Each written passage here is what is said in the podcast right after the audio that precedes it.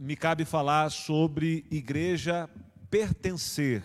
Né? Então, eu deixei aqui anotado alguns versículos que é para facilitar, para a gente ganhar tempo, é, que nosso tempo é curto.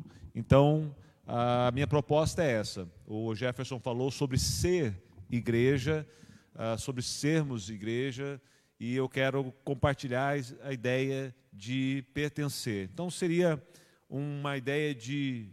A fala do Jefferson tem a ver com igreja como organismo, e eu vou falar um pouco sobre igreja como organização, né? é, como funciona e o que é igreja como organização. Então, quero deixar já de cara duas frases, e se você quiser anotar, eu não sou chique nem o Jefferson, assim, esse negócio de PowerPoint bonitinho assim.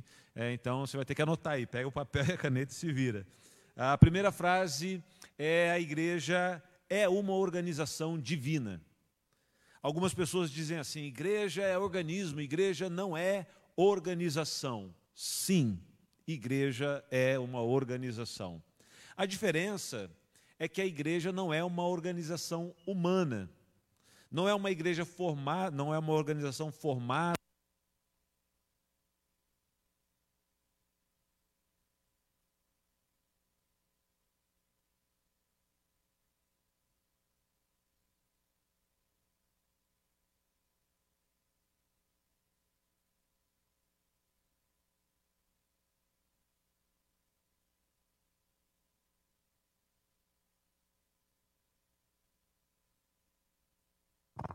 Bora, agora vai, hein?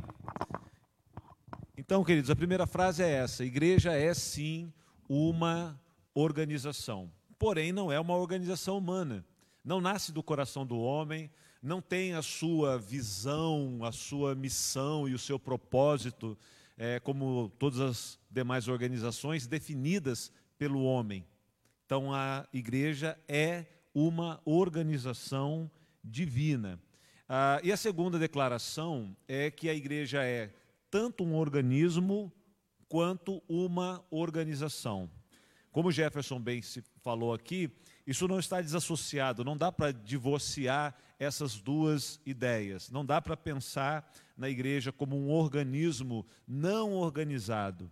E não dá para pensar na igreja como uma organização que não seja viva, que não seja guiada, soprada, direcionada pelo Espírito de Deus. A ilustração que talvez nos ajude a pensar a igreja como organismo e como organização talvez seja a seguinte: imagine que um grande chefe de cozinha ele criou assim um prato. Aí você ficou sabendo que lá naquele restaurante chiquérrimo, é o, uh, o, um chefe, talvez um dos mais condecorados, criou um prato. O que é que nós estamos falando quando nós falamos que um chefe criou um prato? Ele cria uma refeição. Essa refeição ela tem uma aparência e essa refeição normalmente ela é servida em uma boa louça. Então, ah, quando eu falo um bom prato, né, que o chefe criou um prato, eu não estou dizendo que ele criou uma boa louça. E nem tampouco estou dizendo que ele criou uma boa refeição desassociada de visual, de louça. Então, o bom prato, é lógico que o essencial é a comida. É lógico que o essencial é o sabor. É lógico que o essencial é o gosto. É isso que faz um bom chefe. Mas esse bom chefe, ele vai servir essa refeição com uma boa apresentação. E a boa apresentação vai servir como assinatura também do prato do bom chefe. A louça que ele vai escolher, o prato propriamente dito, tem o seu valor. Mas veja bem, tanto a apresentação quanto uh, a louça usada são secundárias, mas importantes. O que não pode haver é uma boa refeição que seja servida no chão, que seja servida em qualquer lugar, que não tenha uma boa aparência. Há um livro muito interessante, que é o livro ah, A Videira, ah, A Videira e a Treliça, né, que faz uma correlação dessas duas coisas. A importância de que uma videira tenha uma estrutura que a sustente a essência ou o essencial é a videira. Assim como no exemplo que estou dando, o essencial é a comida. Mas a videira ah, precisa de uma treliça. Então, o organismo, ele vive dentro de uma organização divina. O problema, e o que talvez hoje gere uma certa confusão, é que algumas pessoas, ao longo da história, têm uh, usado de forma errada ou pensado de forma errada a organização. Para que serve um bom prato, uma boa louça, se não para dar suporte a uma boa refeição? Para que serve uma treliça? Né? Eu não sei se vocês estão familiarizados com o termo treliça, ou se vocês preferem o termo parreira, né? porque a treliça geralmente é para uva. A gente conhece mais, a gente entende mais de chuchu do que de uva. Então, para a gente é a parreira, aquela parreira que sustenta o chuchu e faz com que o chuchu se alastre é, e, que vá se desenvolvendo. Então, para que serve uma parreira ou uma treliça? Ela serve para dar suporte. Então, eu diria que um prato, ele existe para ser servo de uma boa refeição que um prato existe para servir a essência, que é a boa refeição, que uma parreira ela existe para servir a, a, ao, ao ramo lá, a rama do chuchu, que uma treliça serve para servir, existe para servir a videira. Então ela está ali para dar suporte. Ninguém que não tenha uma videira cria uma treliça. Não tem lógica. Ninguém que não tem um prato para ser servido se preocupa com uma louça. Ninguém que não tem um. Uh, eu não sei se é um pé de chuchu. É um pé de chuchu? Deve ser um pé de chuchu. Sei lá. Ninguém tem um pé de chuchu que não tenha um pé de chuchu vai precisar de uma, um suporte para isso. Logo, a igreja existindo como organização, ela tem uma missão, ou a organização tem uma missão que é servir a igreja. A organização existe em função do organismo. Ela existe, ela é estipulada, ela é vista nas Escrituras desde o início, mas ela só existe com o propósito: servir a igreja. Quando isso é invertido, quando isso é usado da forma correta, aí há um grande problema. É como se alguém dissesse assim: ah, agora eu tenho uma boa treliça, eu preciso dar um jeito de plantar uma uva. Ou se alguém dissesse assim: ah, agora eu comprei um bom prato, uma boa louça, eu preciso inventar uma refeição. Não, é o contrário. O prato existe em função da refeição, a treliça existe em função da videira. Ninguém diz assim: olha, eu agora arrumei uma organização, aluguei um espaço, comprei, ou pelo menos não deveria ser assim, comprei algumas cadeiras, agora eu preciso inventar uma igreja. Percebe que o erro está aí quando alguém pensa organização para ser servida pela igreja. Quando alguém diz, olha, eu tenho uma organização e agora eu preciso de gente para custear a organização. Eu tenho uma organização e agora eu preciso de gente para bancar essa organização. É por isso, irmãos, que a igreja não se abre. Igreja nasce. Se abre comércio, se abre qualquer coisa. Mas igreja ela nasce. Porque primeiro pessoas são transformadas e aí depois existe a necessidade de organização, de estrutura. Para que a organização? Para que a estrutura? Para servir a igreja. Porque senão uma pessoa pode uh, seguir o caminho contrário e gastar tanto dinheiro comprando uma louça que não lhe sirva, que não lhe sobre dinheiro para comprar o arroz para fazer uma refeição. Isso seria loucura. Uma pessoa gasta tanto dinheiro fazendo uma treliça que não lhe sobra dinheiro para comprar sementes para plantar uva. Isso seria uma loucura.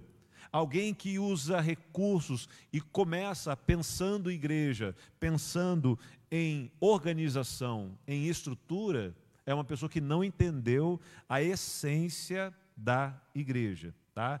Ah, nos próximos minutos eu quero tentar responder ou desmontar, por assim dizer, algumas falácias em relação à igreja como organização.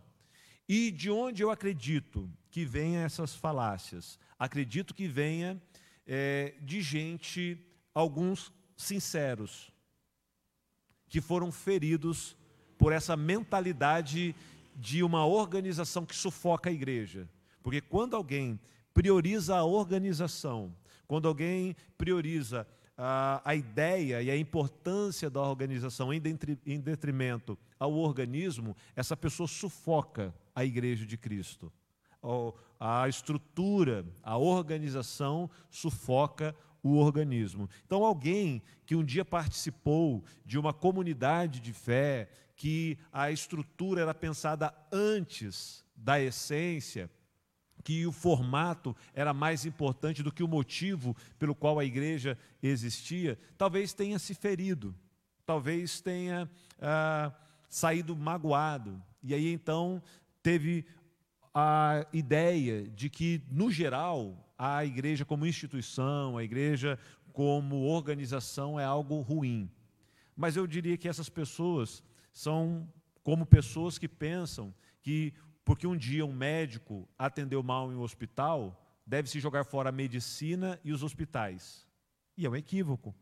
Alguém que de repente o professor não estava bem preparado e de repente ensinou alguma coisa errada na escola, que essa pessoa tem que tirar o filho da escola e deixar de acreditar nas instituições de ensino, porque um professor ou porque uma escola estava equivocada.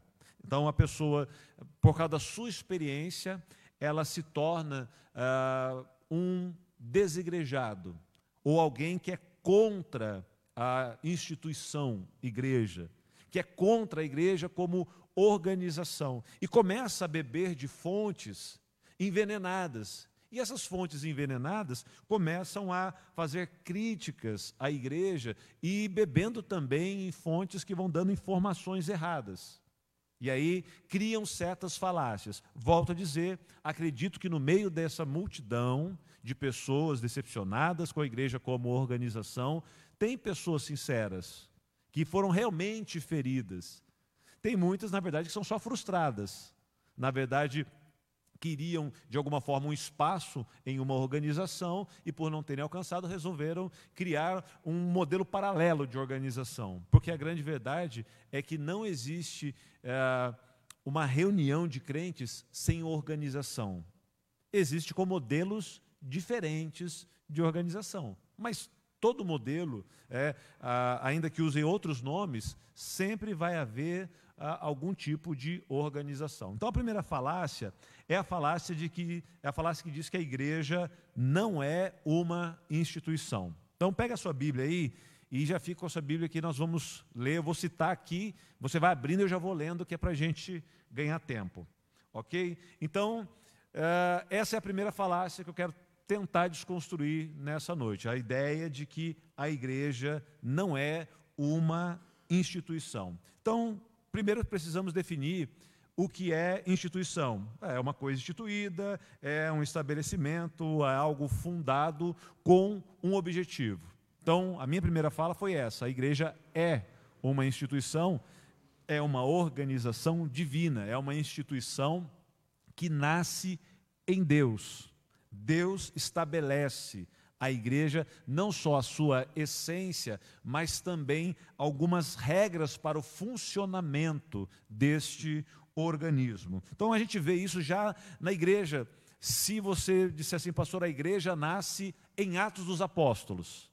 Então nós vamos ver ainda no embrião da igreja, né, porque é uma discussão teológica se a igreja, quando que a igreja nasce, alguns vão dizer, não, nasce em Atos dos Apóstolos com a descida do Espírito Santo, outros dizem, não, nasce com Jesus, quando ele eh, chama os doze, outros vão dizer, não, nasce na promessa lá em Gênesis, ah, mas quando Jesus está com os seus discípulos, nós já vemos ali com muita clareza princípios claros de organização. Por exemplo, ah, Lucas capítulo 8, versículo 3. Uma instituição ou uma organização, ela precisa de subsídio financeiro. Jesus recebia subsídio financeiro. Jesus recebia oferta. Ah, Jesus, na missão com os seus apóstolos, Eles precisavam de se alimentar.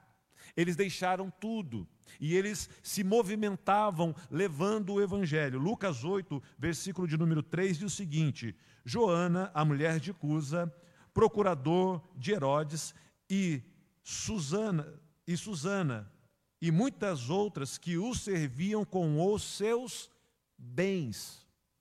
Haviam mulheres que serviam a Jesus com os seus bens. E se você tem dúvida, se alguém disser assim, ah, não, mas a palavra bem aí significa ah, é, dom, talento, serviço. Não, bens aí, a palavra significa propriedades, posses. Algumas Bíblias traduzem por fazendas, que é o sinônimo de posses, de propriedades. Então haviam mulheres isso, na verdade, devia existir mais gente e outras pessoas, mas pelo menos nós temos o registro bíblico de que algumas pessoas, olhando para a igreja e vendo a necessidade da igreja se movimentar, serviam a Jesus com as suas contribuições. Uma instituição tem contribuição e recebe contribuição de pessoas que apoiam o propósito que apoiam a missão dessa instituição. A diferença é que a igreja não é uma instituição humana, é uma instituição divina.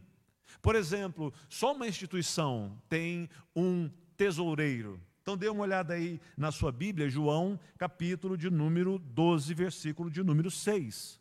A igreja, ainda ali como um embrião, se você pensa que ela nasce em Atos 2, a igreja, ainda em forma embrionária, ela tem um dos apóstolos que executa a missão ah, dentro de uma pequena organização de um tesoureiro.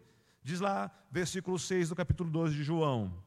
Não que ele se importasse, Judas, não que ele se importasse com os pobres. Na verdade, ele era ladrão e responsável pelo dinheiro dos discípulos. Muitas vezes roubava uma parte para si.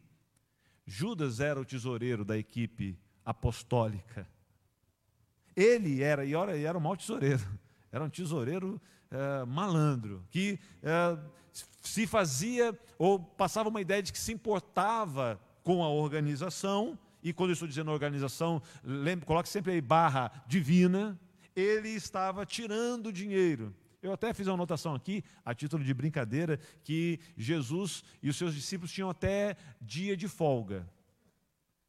Veja lá o que diz Marcos 6, versículo 31. Embora esse dia de folga não funcionou, Jesus propôs para os discípulos um dia de folga, mas quando eles foram tirar o dia de folga, a multidão achou eles, e aí Jesus precisou multiplicar pães e peixes, e a folga foi frustrada. Jesus, lá em Marcos 6, 31, diz: Vamos sozinhos até um lugar tranquilo para descansarmos um pouco, pois tanta gente ia e vinha que eles não tinham tempo nem para comer.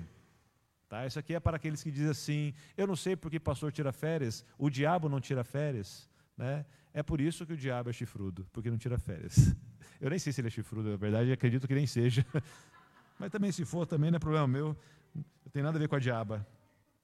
Enfim, irmãos, a grande verdade é que, brincadeiras à parte, há uma, há um princípio organizacional. E eu estou tratando aqui de questões de organização, não no sentido engessado, não no sentido é, estabelecido como é, ordenança uma ordem, Jesus dizendo: olha, mulheres devem dar a oferta, ou vocês devem estabelecer entre vocês um tesoureiro, mas nós temos exemplos onde nós podemos encontrar esses princípios organizacionais em Jesus. Então, a ideia de que a igreja não é uma instituição, ela não se sustenta. Se alguém quiser criticar os modelos institucionais, achar que há uma inversão onde a instituição sufoca em muitas situações o organismo, eu concordo plenamente. E é inegável que isso acontece em muitos lugares. Assim como há, há um grande número de, eh, de políticos corruptos, assim como há um grande número de policiais corruptos, assim como há um grande número de médicos que uh, fazem aborto de forma ilegal, e isso não invalida a medicina, isso não invalida a corporação da Polícia Militar, isso não invalida a importância da política. Percebe que olhar para um modelo e dizer existem erros em alguns, em alguns segmentos não invalida a, a essência da coisa. Bom, a segunda falácia é dizer que a igreja ela só se reunia em casa. Olha, esse negócio de igreja, de templo, de prédio, de aluguel, a igreja primitiva só se reunia na casa. Bom, quem aplica essa ideia deveria seguir o versículo todo, que o versículo diz que ele se reunia de, de casa em casa todos os dias. Se, se você vai se apegar ao que está ao pé da letra, a igreja tem que se reunir em casa, então a igreja tem que se reunir em casa todos os dias. Então, se você oferecer a sua casa, nós podemos fazer um culto lá todos os dias. Em vez de reunir aqui ah, 100 pessoas, nós dividimos em um grupo em grupos menores e vamos lá, um grupo na segunda, um grupo na, na, na terça, e sem fazer escala para lavar louça. Porque a escala já seria uma ideia de é, uma organização. Então, eu não quero lavar louça. Você que se vire com a louça, que você não quer organização, então a louça fica só para você. E nada de fazer rateio para pagar água, para comprar papel higiênico para o banheiro, porque já seria organização. Então, se você não quer organização, banque o papel higiênico você, a água você. Percebe que é, você não vai conseguir fugir da ideia de organização. Então, uh, essa ideia de que a igreja só se reunia em casa, biblicamente também não é uma verdade. A igreja, ela se reunia em lugares que atendesse à sua necessidade. Por exemplo, Jesus, ele prepara a ceia com seus discípulos em um lugar e provavelmente uma casa, um sobrado, um lugar onde há um espaço para uma refeição para 12 pessoas, onde há a condição de uma reunião assim. Então não é uma casa qualquer, é uma casa que atenda uma necessidade. Lembre-se, os judeus se reuniam no templo, ou mais é, é, cotidianamente em sinagogas. Mas a igreja que está nascendo, ela não é bem recebida dentro do templo. O templo não é o lugar de adoração dos judeus. As sinagogas também não é. Então eles estão procurando lugares, eles estão criando para si formas de se encontrar que atenda à necessidade deles. Por exemplo, em Atos uh, ah, 1, versículo 15. Os discípulos estavam no dia de Pentecostes, no número de 120 pessoas aproximadamente, quando o Espírito Santo veio sobre eles. A Bíblia diz que eles estavam em um cenáculo, provavelmente um espaço é, na parte de cima de uma casa grande o suficiente para caber 120 pessoas. Ou seja, não era uma casa qualquer, era um espaço adequado. Então, aquela comunidade que está em movimento, ela ora se encontra é, no pátio do templo, ora ela se encontra em uma pequena reunião na casa, ora ela se encontra em uma casa maior, talvez combinado com alguém que tem um espaço maior, porque ela não tem um lugar seu. Mas ela não tem um lugar seu não é porque ela não quer ter um lugar seu, é porque ela está nascendo. Então, ela ainda não tem um espaço fixo de reunião ela não tem um espaço onde ela possa dizer: olha, nós construímos, nós alugamos. O templo não é o lugar dela, é dos judeus. A sinagoga é dos judeus. Uma casa não cabe 120 pessoas. Então, eles vão procurando se adequar aos lugares que atendem à sua necessidade. Como mais comumente isso poderia acontecer? Nas casas. Então, pequenos grupos se reúnem em casa quando em casa é o suficiente. Quando não dá uma reunião maior, um cenáculo com 120 pessoas, às vezes, como a Bíblia diz, no templo, não no templo como um judeu, como a liturgia de um judeu, mas sim no pátio do templo, se encontrando como irmãos em Cristo, não seguindo mais os rituais judaicos, mas procurando agora, ah, como discípulos de Cristo, viver essa nova vida e essa nova forma de se encontrarem. Mas é, é um, um, espaço combinado.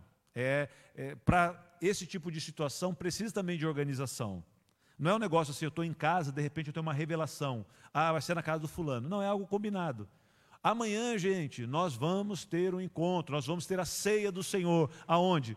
Deixa eu ver. Ah, vamos fazer na casa do irmão Fulano que é maior. E vai todo mundo para casa do irmão Fulano. Olha, vamos fazer lá no cenáculo onde aconteceu o Pentecostes. Aí vai todo mundo. Ou seja, é algo organizado.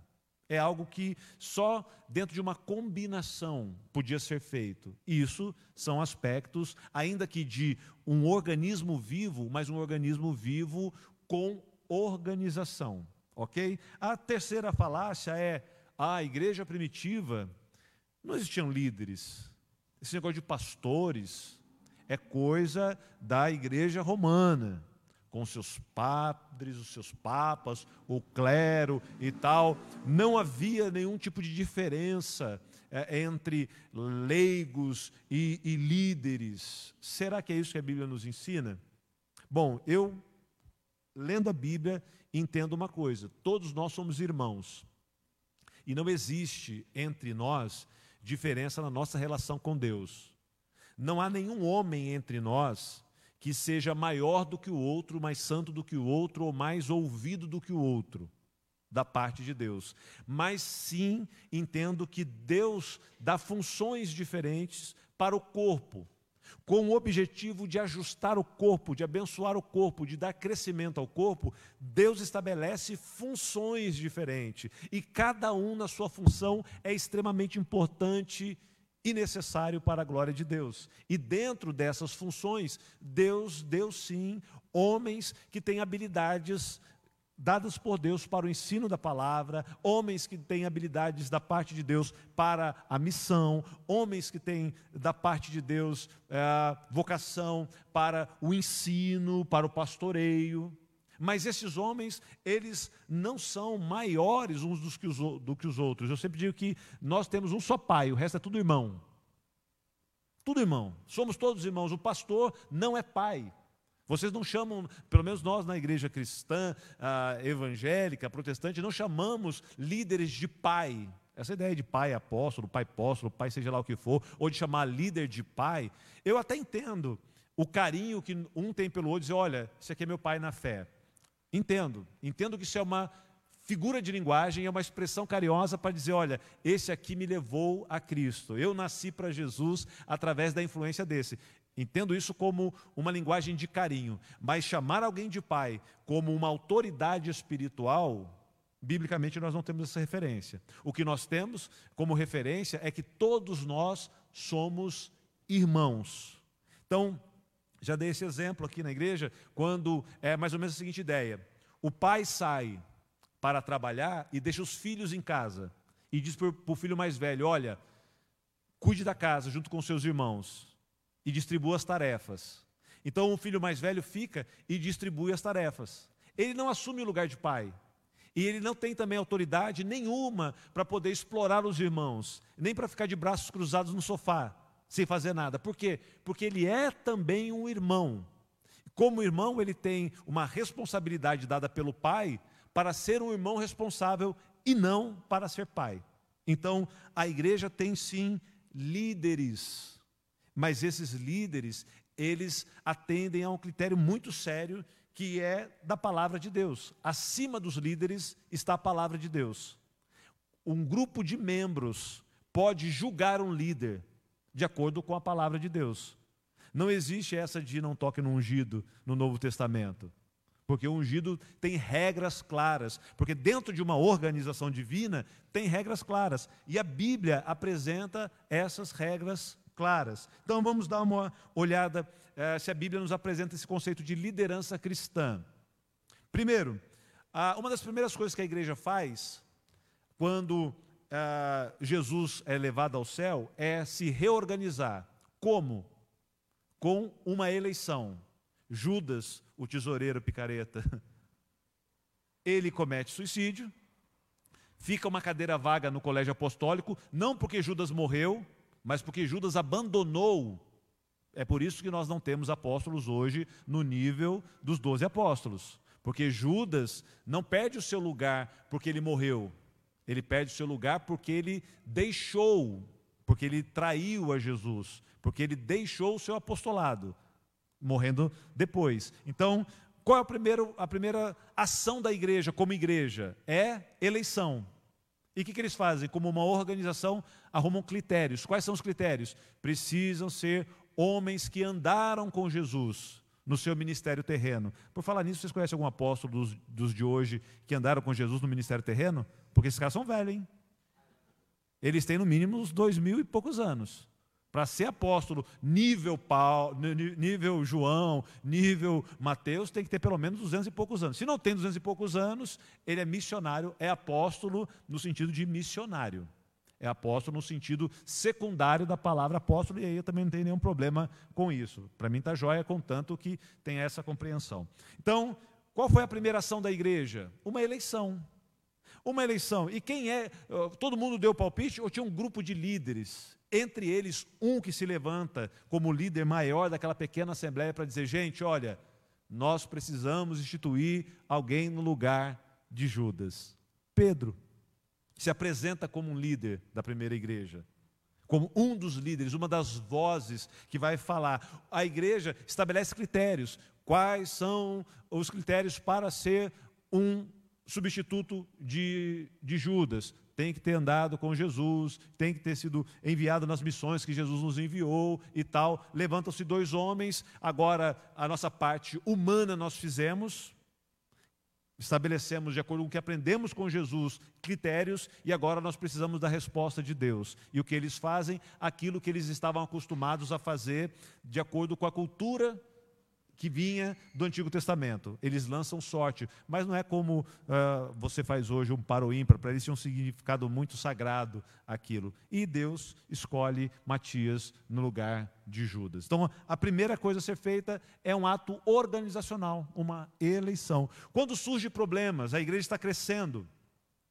a igreja está crescendo, as viúvas é, gregas não têm alimento na mesa porque a distribuição não está sendo feita da forma correta. O que, que eles fazem? Eles têm uma atitude de organização. E quem é que eles vão procurar? Os líderes da igreja. Eles vão até os líderes da igreja e veja, os líderes não são melhores, eles são só homens que Deus capacitou com uma missão. E estes homens, eles não estão acima do bem e do mal, acima das escrituras, não. Estes homens são julgados pelas escrituras. Então, procuram esses homens, e o que esses homens dizem? Dizem: olha, a igreja tem funções. Nós não podemos deixar a oração e a pregação da palavra. Então já fica estabelecido aí, isso eu estou falando de Atos, capítulo de número 6, versículo 1, já fica estabelecido que existe função para apóstolos, esses primeiros líderes da igreja, se dedicar ao ensino da palavra. E eles instituem então um grupo chamado de diáconos, homens que vão cuidar dessas necessidades, que são importantes, que são necessárias mas que os apóstolos não podem deixar uma coisa para realizar outra, porque senão o, o sistema, a organização, onde eles querem chegar, eles não vão conseguir chegar, porque eles se desorganizaram. Então, o que Pedro vai dizer, o que os apóstolos vão dizer? Nós não podemos deixar de fazer o que nós fomos chamados para fazer. Mas nós entendemos que isso que precisa ser feito é muito importante. Então, Selecionem homens e vem aí, regra de novo. Homens que sejam cheios do Espírito Santo, que sejam honestos, que não sejam beberrões, que não sejam é, de mau testemunho. E entre estes homens, os candidatos que seguirem esses critérios, aí vocês escolham entre eles. E escolheram lá os sete primeiros diáconos. Então, a igreja tinha sim líderes líderes que estavam à frente para fazer esse tipo de, uh, de ter esse tipo de atuação. Por exemplo, a igreja começa a crescer e um pequeno grupo chega na Antioquia e evangeliza. Aí alguém diz: Olha, a missão está crescendo em Antioquia. E eu estou falando aí de Atos 11, versículo 22 a 26. Quando a igreja chega em Antioquia, o negócio não é assim, ah, eu senti de fazer um trabalho aqui. Ah, eu senti de é, me ungir pastor e ungir minha esposa missionária, eu e minha esposa vamos ungir meu filho apóstolo. Não é bagunçado. A igreja está crescendo em Antioquia na direção do Espírito de Deus. Mas mesmo assim, o colégio apostólico diz: ó, vamos mandar alguém da igreja para lá. Vamos mandar líderes da igreja para ver se o que está acontecendo lá realmente é algo de Deus. Quem é que vai conferir isso? Uma igreja que já está mais estabelecida, com a sua liderança, com a sua maturidade, com o seu relacionamento, vai supervisionar se o movimento da Antioquia é um movimento realmente da Igreja de Cristo. E os membros novos que estão nascendo agora na Igreja de Antioquia vão se submeter à liderança que vem supervisionar e dizer: opa, pode continuar, é igreja. Perceba que há um critério que há uma prestação de contas, que há líderes que são buscados para dizer: olha, é, o que está acontecendo aqui é igreja ou não é, podemos dar continuidade ou esse movimento não pode ser chamado de igreja, então isso aponta para liderança. Quando os gentios começam a se converter, a mesma coisa. Se reúne um concílio, concílio de Jerusalém. Primeiro concílio para dizer: olha, qual é a diferença entre judeus e gentios. O que, que os gentios, ao se converterem, devem fazer? Eles devem guardar sábado, eles devem é, se circuncidar. Então, se reúne um concílio de líderes cristãos que foram vocacionados por Deus e eles tomam uma decisão diante de Deus e diante da palavra de Deus e diante da igreja de Deus, dizendo: olha, isso pode, isso não pode, é assim que vai ser. Então, a ideia, essa falácia de que na igreja não existia, na igreja primitiva não existia liderança, é de fato uma falácia. Se você tiver com a Bíblia aí, abra sua Bíblia, é, 1 Timóteo 3, do versículo 2 ao versículo 7, você vai encontrar critérios sérios para um ministério pastoral. Líderes, presbíteros, e a palavra, irmãos, presbítero, bispo e pastores, ela é usada invariavelmente, elas são usadas eh, de forma correlativa, são palavras que apontam para a mesma coisa, para uma liderança. E se você, você achou aí, você vai ver que Paulo passa uma série de critérios para que alguém possa ser pastor, para que alguém possa ser líder. Então, se tem critério, tem organização. Não é qualquer um que diz assim: olha, eu sou pastor, eu sou bispo, eu sou apóstolo. Não, tem critérios. E a pergunta é: se tem critério para começar a ser, não tem critério para continuar sendo? Sim. Então, que ideia é essa de ah, alguém dizer assim: olha, eu, eu, me fiz, eu me fiz pastor e sou pastor independente de qualquer coisa? Não. Existem critérios para que alguém possa começar a ser. E esses mesmos critérios servem para que ele continue sendo. Então, vou achar aqui, eu vou ler Timóteo.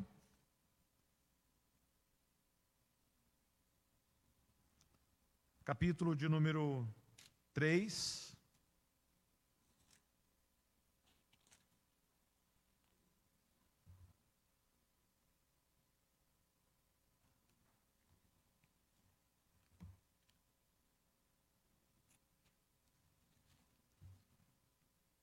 1 capítulo 3, do 2 ao 7. Veja bem.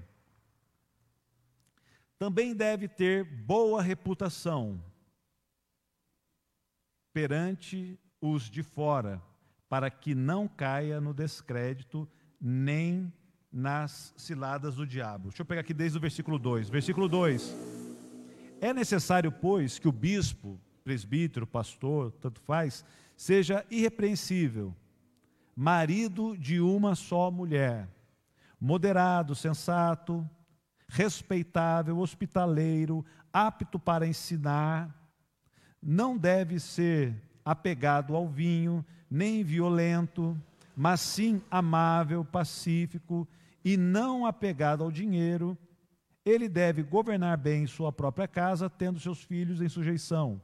Ele com toda os seus filhos a ele com toda a dignidade, pois se alguém não sabe governar a sua própria casa, não pode, não poderá cuidar da igreja de Deus e não pode ser recém-convertido, para que não se soberbeça e caia na mesma condenação que caiu o diabo.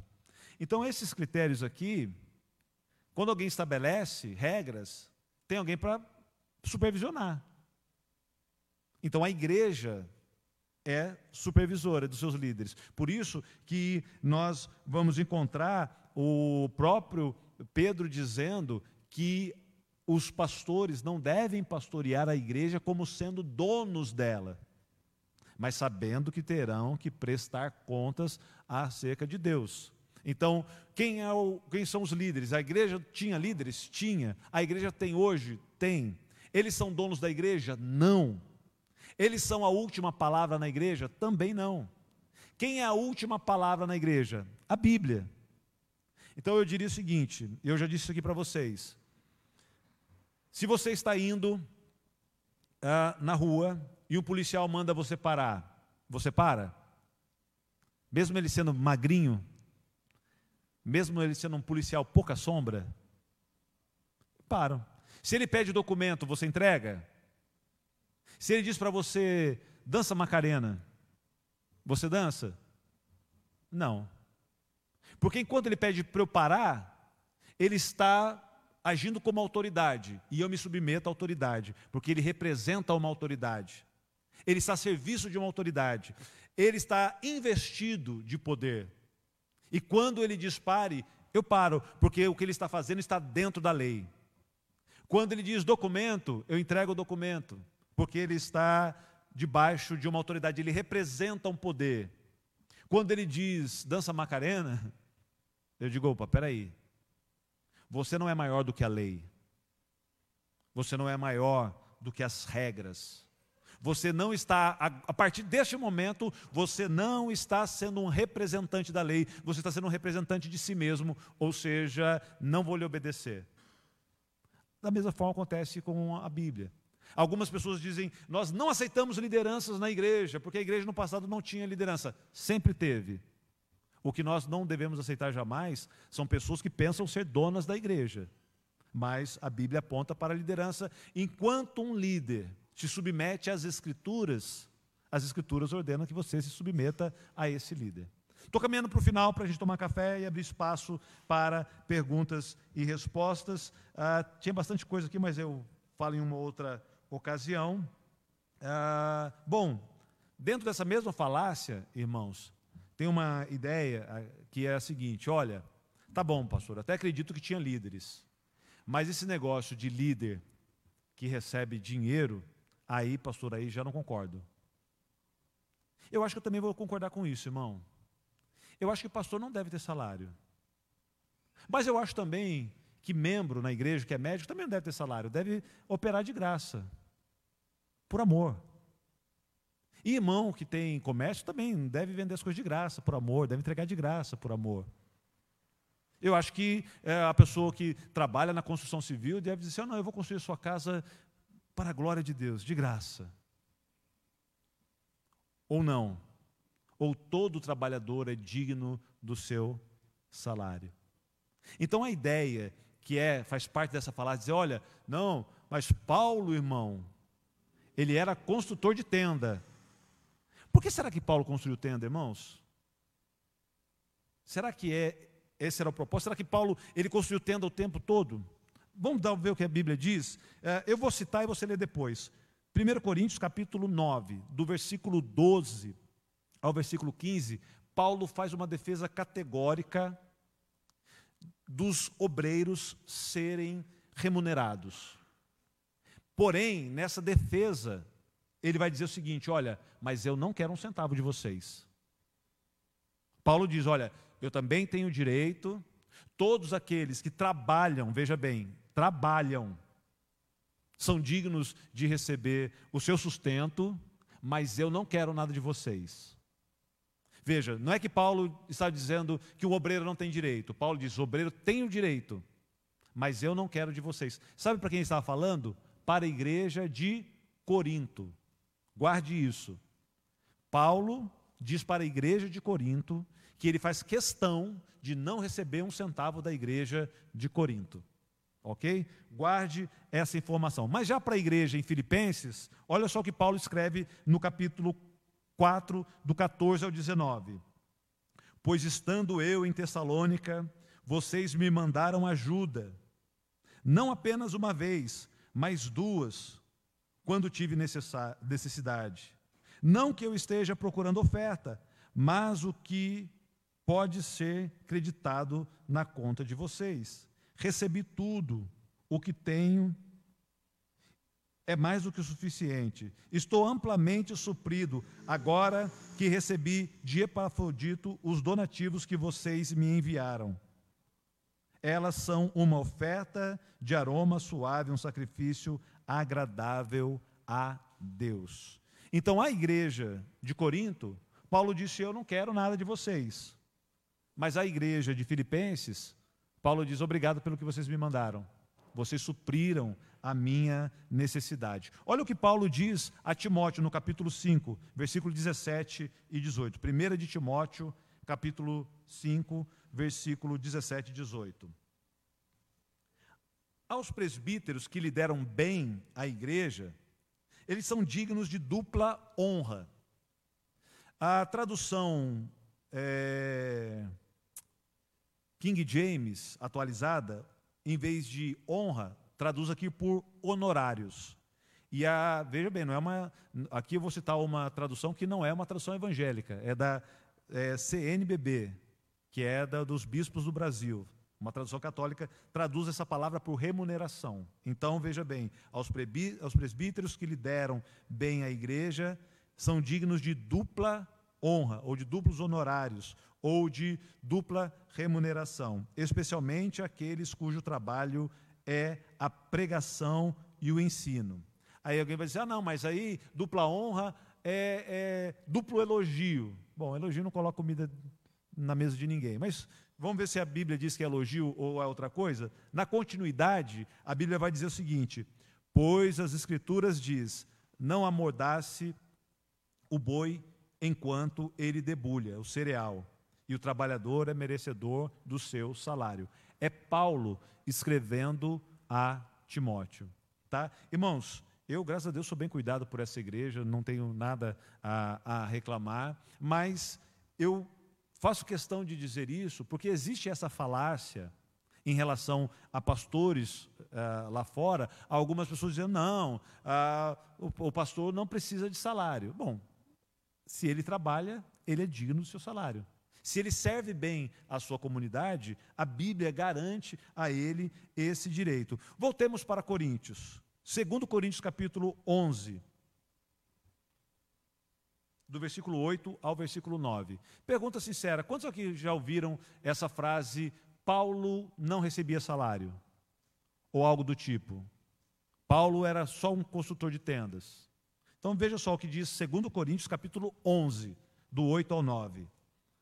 Outras igrejas despojei eu para vos servir, recebendo delas salário e quando estava presente convosco e tinha necessidade, a ninguém foi pesado. Porque os irmãos que me vieram da Macedônia supriram as minhas necessidades. Em tudo me guardei de vos ser pesado e ainda me guardarei. Sabe por quem Paulo está falando isso? Para a igreja de Corintos. Me parece, irmãos, que a igreja de Corinto era uma igreja ah, mesquinha. E aí Paulo diz o seguinte: olha, vocês são mesquinhos, vocês acham que eu estou no meio de vocês para ganhar dinheiro? Só por isso, nem que eu passe fome, eu não vou pegar um centavo de vocês. Para não dar margem para nenhum de vocês falar que eu estou trabalhando no meio de vocês por causa de dinheiro. Então eu vou fazer tenda, eu sei me virar. Então não é essa ideia de que ah, Paulo passou a vida inteira fazendo tenda. Mas como é que quem viaja em várias viagens missionárias ganha vida fazendo tenda? Não. E aí Paulo vai dizer que o problema de Paulo tem a ver com a igreja de Corinto. Vai dizer: olha, no meio de vocês eu não arrecadei nada, no meio de vocês eu não quis saber de nada, no meio de vocês eu desprezei, não quis, mas quando estava apertado, sabe o que aconteceu? Outras igrejas, eu estava trabalhando para vocês, eu estava servindo em Corinto, mas quem estava me bancando eram igrejas da Macedônia, que me deram, e aqui ele usa a, a tradução, usa a expressão clara, outras de outras igrejas, e aí ele usa aqui, ó, outras igrejas despojei, ou seja, eu nem estava trabalhando no meio delas, mas eu estava recebendo delas para trabalhar no meio de vocês, só para não dar motivo para vocês falarem. Então, a questão de Paulo em relação a abrir mão do, do seu é, subsídio tinha a ver com Coríntios e não com a igreja no geral. E por último, e agora por último de verdade, a, a ideia de que não existia igreja local. Não, pastor, onde já se viu esse negócio de igreja com nome? Me mostra na Bíblia aí, igreja semear. Me mostra na Bíblia, igreja Brasil para Cristo. Onde me mostra na Bíblia denominação. Te mostro na Bíblia denominação. Quando Paulo escreve aos irmãos em Coríntios, em Coríntios, capítulo de número 1, nos primeiros versículos, ele diz, ele manda uma saudação à igreja que estava em Corinto. E quando ele escreve para, para os Tessalonicenses, ele manda uma saudação para a igreja que estava em Tessalônica. Quando ele manda, quando Deus envia cartas para as igrejas da Ásia Menor, ele envia cartas para Éfeso, ele envia carta para Tiatira. É óbvio, irmãos, que o evangelho está começando, então em cada cidade tinha talvez uma pequena comunidade cristã. Então, se nós estivéssemos chegando com a evangelização em Suzano, seria muito fácil dizer: olha, a igreja de Deus que está em Suzano. Só que a igreja de Deus que está em Suzano, ela cresceu. E hoje ela não se reúne mais é, em um espaço, não cabe mais essa igreja que está em Suzano. Aí nós poderíamos ser a igreja do Senhor Jesus que está na Rua Paraná, número 33. Só que se nós mudássemos daqui, aí ficava confuso para saber. Eu pensei, eu confesso a vocês que quando nós precisamos mudar o nome da nossa comunidade, eu pensei do fundo do meu coração, dizer, nós não vamos colocar nome na igreja. Como é que vai chamar a igreja? Igreja. Só isso. Mas eu achei muito arrogante. Achei que se eu colocasse o nome de igreja, seria uma arrogância de achar que só nós somos igreja. E o resto? Não é igreja também? Ah, então nós somos uma pequena parte da igreja. Então não vou colocar nome nenhum. Vou dizer que nós somos o povo que se reúne é, lá na Baruel 1022 e agora na Paraná, número 33. Mas sabe o que ia acontecer? Que igreja você é? Sou da igreja do pastor Fábio. Aí piorou. Aí eu passo a ter uma igreja no meu nome. Aí, aí está tá mais errado ainda. Então, sim, nós somos uma pequena comunidade local. Somos parte da igreja apresentada pelo Jefferson aqui. Nós somos uma pequena parte, nós somos a igreja de Cristo que se reúne aqui, nesse endereço. Assim como a igreja de Corinto se reúne em Corinto, e aí, para facilitar, nós vamos dando nomes a essas igrejas pra, por uma questão de identificação, para não ficar nem no nome do pastor, nem no nome do endereço. Então, nós somos a comunidade cristã semear, porque nós somos uma pequena parte dessa imensa igreja de Cristo e nós nos reunimos aqui nesse endereço. Então, esse é um conceito de igreja local. Amém, queridos?